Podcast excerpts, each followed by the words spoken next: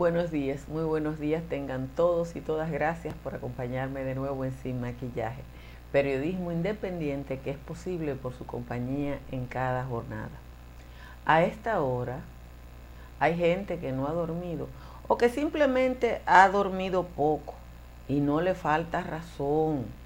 Desde las alturas de sus penthouse o desde la distancia de sus vallas altas, están oteando la llegada de los fiscales, las luces de los policías que acompañan a los fiscales, esos avisos que ya en República Dominicana todo el mundo sabe de que a ti te están buscando.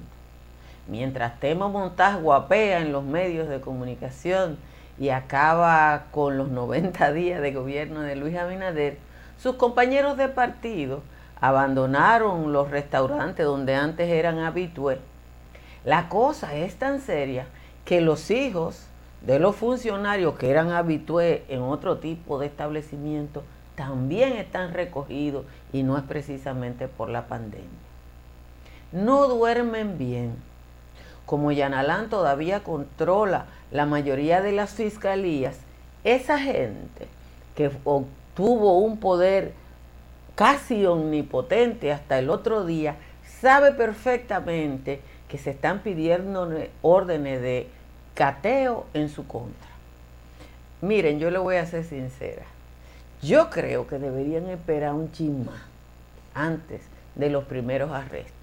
Porque yo supongo que el suplicio de la espera y la angustia que provoca la posibilidad de la cárcel es más duro que la cárcel misma.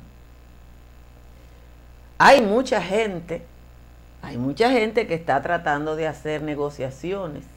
Mis fuentes indican que las medidas que se adoptaron de intervención en la cárcel de Ciudad Nueva, en donde se puso bajo el control del nuevo modelo penitenciario con el argumento de que se estaba negociando, que usted y yo sabemos que es verdad, también tiene que ver con la necesidad de hacer espacio para la cantidad de gente que aparentemente ha sido invitado para ese lugar. Señores, muchísimas gracias por acompañarme en Sin Maquillaje hay que empezar la jornada con la mala noticia de la muerte de don Cheche Abreu a los 81 años, músico que fue muy popular en la década del 80, sobre todo por un merengue icónico, La Negra Pola. En la jornada también hay que comunicar una tragedia en Nicaragua, donde se produjo un deslave que habría provocado la muerte de más de 30 personas además de las ya conocidas por el paso del huracán Iota. Aquí en República Dominicana, temperaturas agradables, aunque ligeramente más altas que ayer. La mayoría de las cabeceras de provincia están entre 20 y 23, aunque Santo Domingo está en 24. En los valles altos, Constanza y Calimete están en 14. Calimetico está en 15 en 16 Los Cacaos y San José de las Matas y en 17 Hondo Valle, San José de Ocoa, El Cercado y Jánico. Vamos rápidamente al resumen de las principales informaciones de la jornada de hoy. Un total de 320 casos nuevos de COVID se registraron en las últimas 24 horas en la provincia de Santo Domingo y el Distrito Nacional. Cuatro muertes más fueron reportadas. Santiago y La Vega también tienen un incremento de casos en las últimas 24 horas. Los 494 casos positivos reportados ayer emanan de 4.731 pruebas que fueron procesadas para determinar y buscar a las personas que están afectadas por la pandemia. Las estadísticas oficiales dan cuenta de un aumento en la mortalidad materna y una notable reducción en la muerte por dengue. La atención de la pandemia y la dedicación de la mayoría de los hospitales durante meses a los casos de COVID restaron atención a la salud ordinaria tal cual había denunciado la Alianza por el Derecho a la Salud ADES. La Dirección de Epidemiología del Ministerio de Salud Pública sitúa las muertes eh, maternas en 100, déjeme ver, 163 Eh, para el año pasado, en la misma fecha, habían fallecido 136 personas, experimentando un alza de alrededor del 17%. Un reportaje de Diario Libre revela, atención, que 5.326 adolescentes han parido en los cuatro principales maternidades eh, de la capital en los primeros 10 meses del año. Repito, 5.326 niñas han parido en los cuatro principales maternidades de la capital en los primeros 10 meses del año. El año pasado, entre las maternidades de los Minas, la Alta Gracia de la Mujer y el materno Reinaldo Almanza, se reportaron 5.644 partos adolescentes. Las niñas que paren y crían niños y niñas vienen de familias en extrema pobreza. La más reciente encuesta demográfica y de salud indica que más de un tercio de las jóvenes dominicanas tiene un hijo, se casa o entra en algún tipo de unión antes de cumplir 18 años, nivel que convierte a la República Dominicana en uno de los países con más alta tasa de matrimonio de menores de edad en América Latina y el Caribe. Una de cada cinco mujeres entre 18 y 22 años ha dado a luz antes de cumplir 18 años. Hay que decir que estadísticamente se considera matrimonio las uniones, no importa que estén formalizadas o no. Rubén Darío Jiménez, el hombre que mató a su expareja, a los padres de esta y a un ex concuñado, fue muerto de ocho balazos ayer dentro de un carro en un supuesto enfrentamiento con agentes de la policía en el que también murió el taxista José Luis Mañón de 20 años, quien recibió cuatro impactos de bala. Habrían resultado heridos dos policías. De acuerdo con las versiones, la balacera tuvo origen cuando entraban a un motel en San Isidro, en Santo Domingo Este. La Dirección de Investigaciones Criminales de la policía indicó que buscaba al acusado hasta que lo sorprendieron a su arribo a ese establecimiento alrededor de las tres y media de la tarde. El enfrentamiento fue virtualmente transmitido en vivo por varias personas. Yo uso el potencial del verbo porque hasta cuando interviene la policía en casos así, yo prefiero el potencial hasta que termine, hasta que se determina todo. El presidente del Partido de la Liberación Dominicana, Temístocles Montaja, aclaró que la actual gestión de gobierno pudo colocar 3.800 millones de dólares en el mercado de capitales eh, porque Danilo Medina entregó este país en estabilidad económica. El dirigente político asegura que la estabilidad es uno de los activos más importantes que heredó el Partido de la Liberación Dominicana como legado al país. La ministra Kimberly Taveras, quien solicitó sin disfrute de sueldo licencia para ponerse a disposición de la justicia que investiga la adquisición de sus bienes y patrimonio, cobró el salario de 300 mil pesos el pasado 19 de octubre, pero en el Ministerio de Administración Pública se aseguró que eso es lícito. De acuerdo al MAP, las nóminas del gobierno se envían antes de los días 15 de cada mes para efectuar su pago el día 25, por lo que a Taveras le correspondía el pago efectuado. La Defensa Civil y el Ejército y otros organismos dejaron raciones alimenticias para una semana a 70 familias aisladas desde la semana pasada en varias comunidades del Distrito Municipal de La Victoria. El organismo de socorro informó que dejó a cada familia raciones de comida cruda con los artículos indispensables para que se puedan mantener por lo menos seis o siete días tras la crecida de los ríos Cabón, Osama, Yuca y Tosa. La dominico-estadounidense Yulisa Reynoso Pantaleón, nativa de Salcedo, ha sido escogida como jefa del gabinete de la primera dama de los Estados Unidos, Jill Biden, o de la quien será primera dama.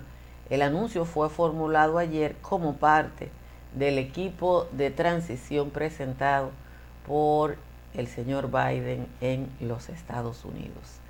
Muchísimas gracias a todos y a todas por estar aquí. De nuevo les recuerdo que si le agrada este resumen informativo de media hora, se suscriba a este canal de YouTube nos puede seguir en Facebook o a través de cualquiera de las empresas de cable que reproducen este espacio. Desde ayer de nuevo estamos en Telequisqueya en el horario de las 4 de la tarde, así que la gente que quiera ver sin maquillaje eh, en el Bronx, en Brooklyn, en Long Island y en cuatro de los foros, porque en Manhattan estamos, eh, ya sabe que nos puede ver a través de Telequisqueya. Miren, yo no sé si es un poquito de maldad personal lo que yo siento cuando digo que yo quisiera que retrasaran eh, los allanamientos que uno sabe que se van a producir porque ya sabemos que se han solicitado las órdenes.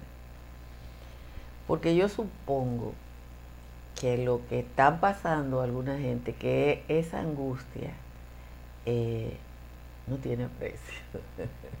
y no tiene precio porque es gente que se creía por encima de. Aquí hubo ministros que condenaron a empresarios. Aquí hubo todo tipo de persecución política en el gobierno de Danilo Medina. No solo fue a los periodistas que sacaron a Marino, Edí, a la diva, a Nieves, a mí, que nos sacaron de los medios de comunicación. Una cosa que no se veía en República Dominicana desde la década del 70. No, aquí persiguieron muchísima gente. Aquí hubo gente que tenía un negocio y tuvo que cerrarlo porque competía con cualquiera de los funcionarios del gobierno de Danilo Medina. Entonces, cuando uno ve a todo eso soberbio y soberbia, que se creían dueños del mundo, ay, gracias por el piropo, Ramón me compró esta blusa y yo debo decirle que él sabe comprar más que yo, porque a mí no me gusta ir a la tienda. Y yo, después que, después que empezó Google, yo compro todo lo que puedo por internet, pero me equivoco. Pero ya ustedes vean eh, cosas. En ningún lugar, mi querida María Elena de Paula del Rosario, los allanamientos se avisan. Y aquí no se han avisado. Lo que estoy diciendo yo es que Jean Alain Rodríguez controla las fiscalías. Y el Ministerio Público tiene que pedir una orden y quienes están en estos juzgados conocen de eso. ¿O usted cree que, que le han notificado eso? No, querida, es que ellos lo saben, ese es el tema, ese es el sufrimiento. No fue que están anunciando, no, Diario Libre publicó ayer, léanme los periódicos y óiganme con calma antes de comentar para que yo no me entretenga. Lo que publicó ayer Diario Libre es que en, varios juzgados han solicitado, como establece la ley, esas órdenes. ¿Por qué lo saben? ¿Quién controla la justicia en la República Dominicana? Usted y yo sabemos. Entonces, si yo lo sé, si Diario Libre lo sabe, si el Litín Diario lo sabe, también lo saben ellos. Por eso yo le estoy diciendo a usted que según mis fuentes, gracias a Milagros Colón, según mis fuentes, hay gente que no... Usted sabe lo que usted está viviendo en un penthouse, en un piso 10, 12, 13, 14, mirando para abajo. Eso es duro. Sobre todo porque hay gente que mientras más alto vivía, más lejos se sentía de los mortales siempre está lejos de los mortales. Se sentían, había, yo fui a un restaurante el viernes, de eso que yo no puedo pagar, que voy porque me invitan. Y yo me reí. Me reí mucho porque las cuando uno iba a ese restaurante, había gente como Monchi Fadul, que yo creo que tenía una mesa fija. Que usted iba, si usted iba a luna, él estaba ahí. Si usted iba a Marte, él estaba ahí. Si usted iba a miércoles, estaba ahí. Y no vi a nadie del, del PLD en ese lugar. Pero me decía un amigo que lo mismo está pasando en otro tipo de establecimientos más juveniles, que estaban en una plaza muy popular en la avenida Winston Churchill, que ahí estaban los hijos y las hijas de los funcionarios, sus escoltas, novios, novias, parejas, todo ese tipo de cosas, y ahora no están. Entonces, eh, son de las cosas que pasan en la República Dominicana que uno tiene que ver. Y yo insisto, yo insisto, que a mí eso me alegra, porque yo quisiera ver cómo se siente. ¿Cómo se siente esa gente que te decía, ah, usted no quiere hacer eso? Pues no lo coja. Ah. Ahora, con todo y el esfuerzo que hizo Jan Alain, ellos saben lo que es la percepción. No, no fue que se acabó. La percepción ahora la tienen ellos, Joel. Ahora ellos tienen la percepción de que lo pueden buscar. Entonces uno tiene que ver eso. Y de alguna manera, después que caminamos tanto sin que Danilo nos mirara, después que marchamos tanto sin que Danilo nos mirara, sentarnos a mirar nosotros, porque es así. Es así, entonces yo, así mismo es, aquí se pagaron cuentas, aquí se perdió el sentido de la realidad. No fue nada más la famosa cartera de Alejandrina. No, no fue nada más la famosa cartera de la Alejandrina. Aquí se puso de moda muchas cosas que usted se lo decía, que uno lo comentaba sobre todo con diplomáticos que vienen del primer mundo. Y ustedes decían, ¿de verdad? Pues sí.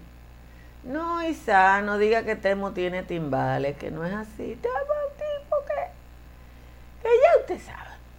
Bueno, señores, para ahorrar en la construcción, llame a Estructuras Morrison, que le va a hacer el cálculo preciso de lo que usted tiene que invertir en acero en concreto para tener una obra como esta torre en Seattle, Washington, de más de 450 pies. Si usted va a comprar, a vender o a alquilar en la Florida, llame a Tamara Pichardo. Tamara está en el 305-244-1584 y ahora que sigue lloviendo, volvió a llover, señores, llame a un IMPER. Si su techo tiene filtración, un IMPER es la solución. Un IMPER está en el 809-989-0904 y economiza energía como hago yo, instalando paneles solares. Mi factura eléctrica en el primer mes de tener paneles solares se redujo en un 90% y yo aspiro a ese 99.9 que dice Trix Energy. No tenemos décima hoy porque la que escribió Juan Tomás se ha pasado de contento. Yo no la pude enmendar. Gracias a AES por estar con nosotros esta mañana.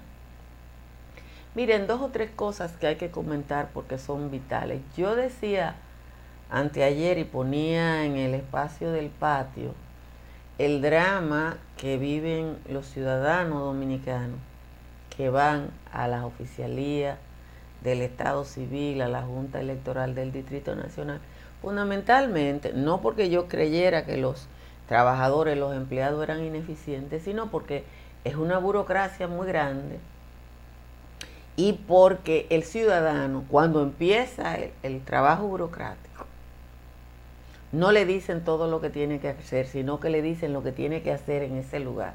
Y después que hace lo que, hace, lo que tiene que hacer en ese lugar, no sabe que tiene que ir a otro lugar, a otro lugar, a otro lugar.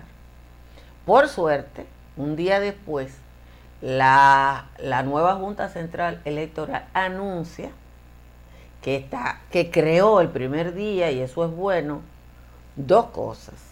Un proyecto para eliminar la legalización de las actas que ellos mismos emiten y otro proyecto para eliminar los pasos burocráticos que se tienen que hacer para rectificaciones y certificación. Y hoy en la, en, la primera plana del listín diario está una declaración de Tony Peña Guava diciendo que el gobierno va a hacer una investigación de todos los beneficiarios del CIBEN, del Sistema Único de Beneficiarios. Y yo supongo que ahí hay mucho maco, porque la corrupción del PLD no escapaba nada. Es muy probable que ahí haya mucha gente que no lo necesita que es beneficiario.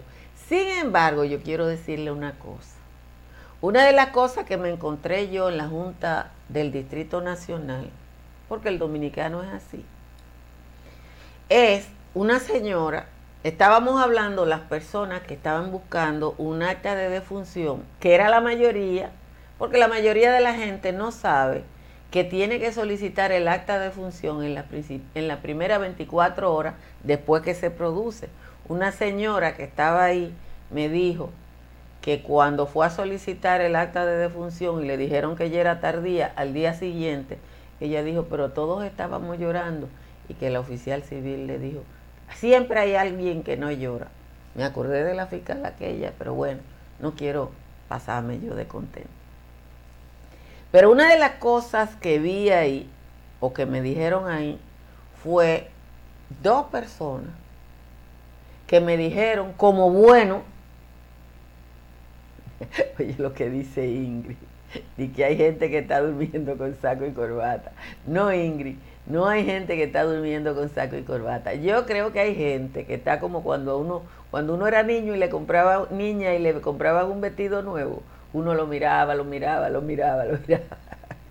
Yo creo que hay gente que está así eh, y que simple y llanamente tiene la ropa que se va a poner lista para cuando comience el allanamiento. Pero sigo con lo del Ciuben. Y oiga lo que me dijeron por lo menos dos personas. Eso es en una cola de 20 o 30 personas que yo como periodista, cuando estoy en un lugar así, eh, averigo. Es que no tenían mucho apuro porque estaban cobrando el subsidio de la persona fallecida. Repito, que Lucía Medina rebajó 15 libras, no, ella se hizo una bariátrica.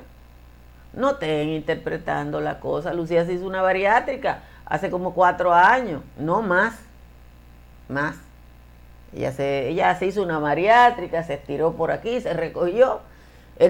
Yo no sé si era con lo cuarto mío, como cuando Abel, que Abel tenía de que la carta de Abel, Abel eliminó el barrilito, anunció que eliminó el barrilito. Y lo que hizo fue, por eso es que Pacheco lo quiere, crear una estructura en la que para tener el barrilito tuvieran que mandarle una carta a él con otro nombre. Entonces Abel di que tenía carta eh, tal cosa para la segunda base, una cirugía plástica, me voy a arreglar tal cosa, hasta con la certificación anexa. Eso me lo dijo una secretaria de la Cámara de Diputados. Pero bueno, andábamos en lo del CIUBEN y andábamos diciendo que hay una cantidad de gente cuyos familiares beneficiarios de ese tipo de subsidios lo están recibiendo simple y llanamente, no por maldad ni porque son ladrones, sino porque no han podido obtener un acta de defunción que es lo que virtualmente los elimina de esos subsidios. Eso se llama el tollo de la burocracia estatal en Señores, pero no le lleven la vida a Lucía Medina. El chat está lleno hoy de gente llevándole la vida a Lucía Medina. Déjenlo tranquilo, déjenla tranquila. Yo, yo digo que yo soy gorda pública, ¿verdad? Yo me resigné que yo no cojo lucha con eso. Porque además, ¿cómo la flaca bien se, se sienten bien si no hay una gorda de referencia? Entonces, para que usted vea que usted es flaca, yo soy gorda. Y es así. No voy a decir lo que dice mi tía Celeste Salazar. Otra cosa eh, de la que hay que hablar hoy es del tema de los accidentes de tránsito. A propósito del toque de queda. Yo voy a Nizao sábado o domingo y normalmente salgo de Nizao más temprano de la cuenta. No porque crea, yo vengo de Nizao en 50 minutos. Vengo más temprano de la cuenta, no porque creo que no voy a llegar a tiempo o algo.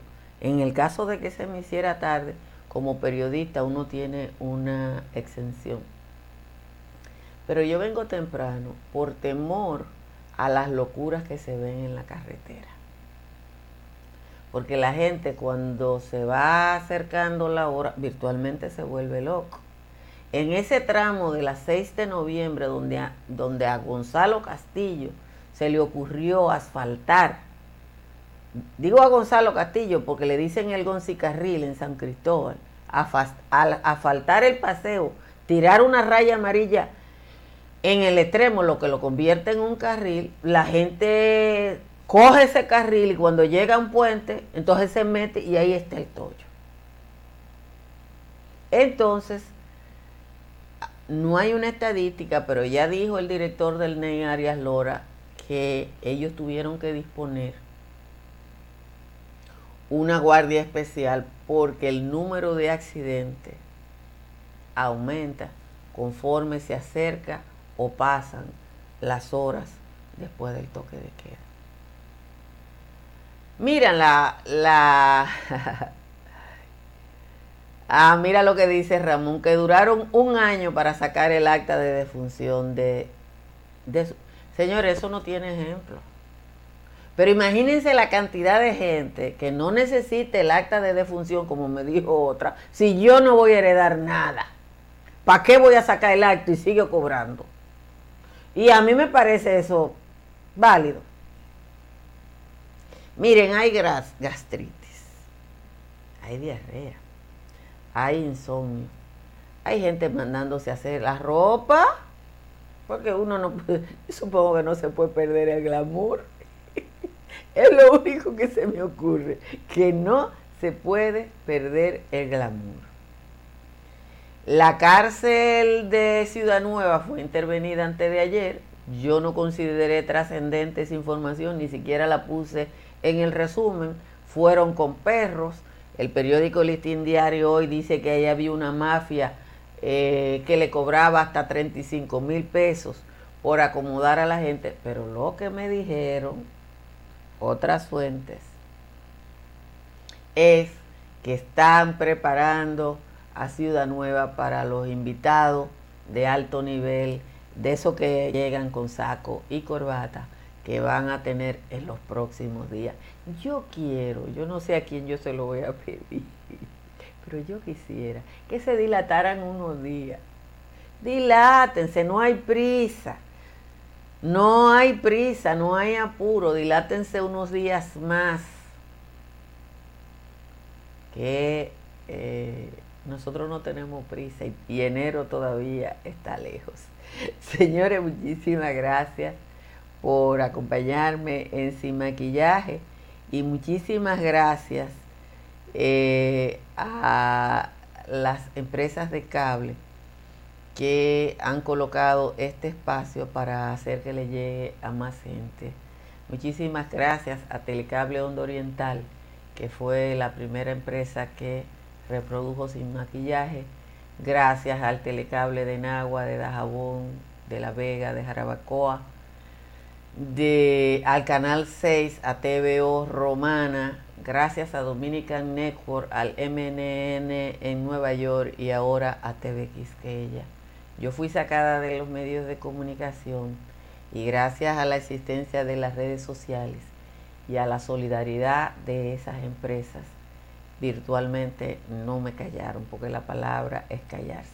Así que no tengo cómo agradecer eso y agradecerles a quienes patrocinan este espacio de Patreon, que modestamente pudimos tener las condiciones aquí de iluminación, de sonido y de cámara, para que esos canales puedan poner esto con la calidad de su propia programación. Y eso ha sido posible por ustedes. Señores, gracias y como siempre los dejo con la recomendación de que se suscriban a Dominican Network. Bye bye. Si deseas tener acceso a todo lo que pasa en República Dominicana, debes obtener Dominican Networks. Es el primer sistema de cable dominicano para los dominicanos en el exterior. Aquí podrás disfrutar de todos los canales de televisión de República Dominicana, noticias, deportes, música, farándula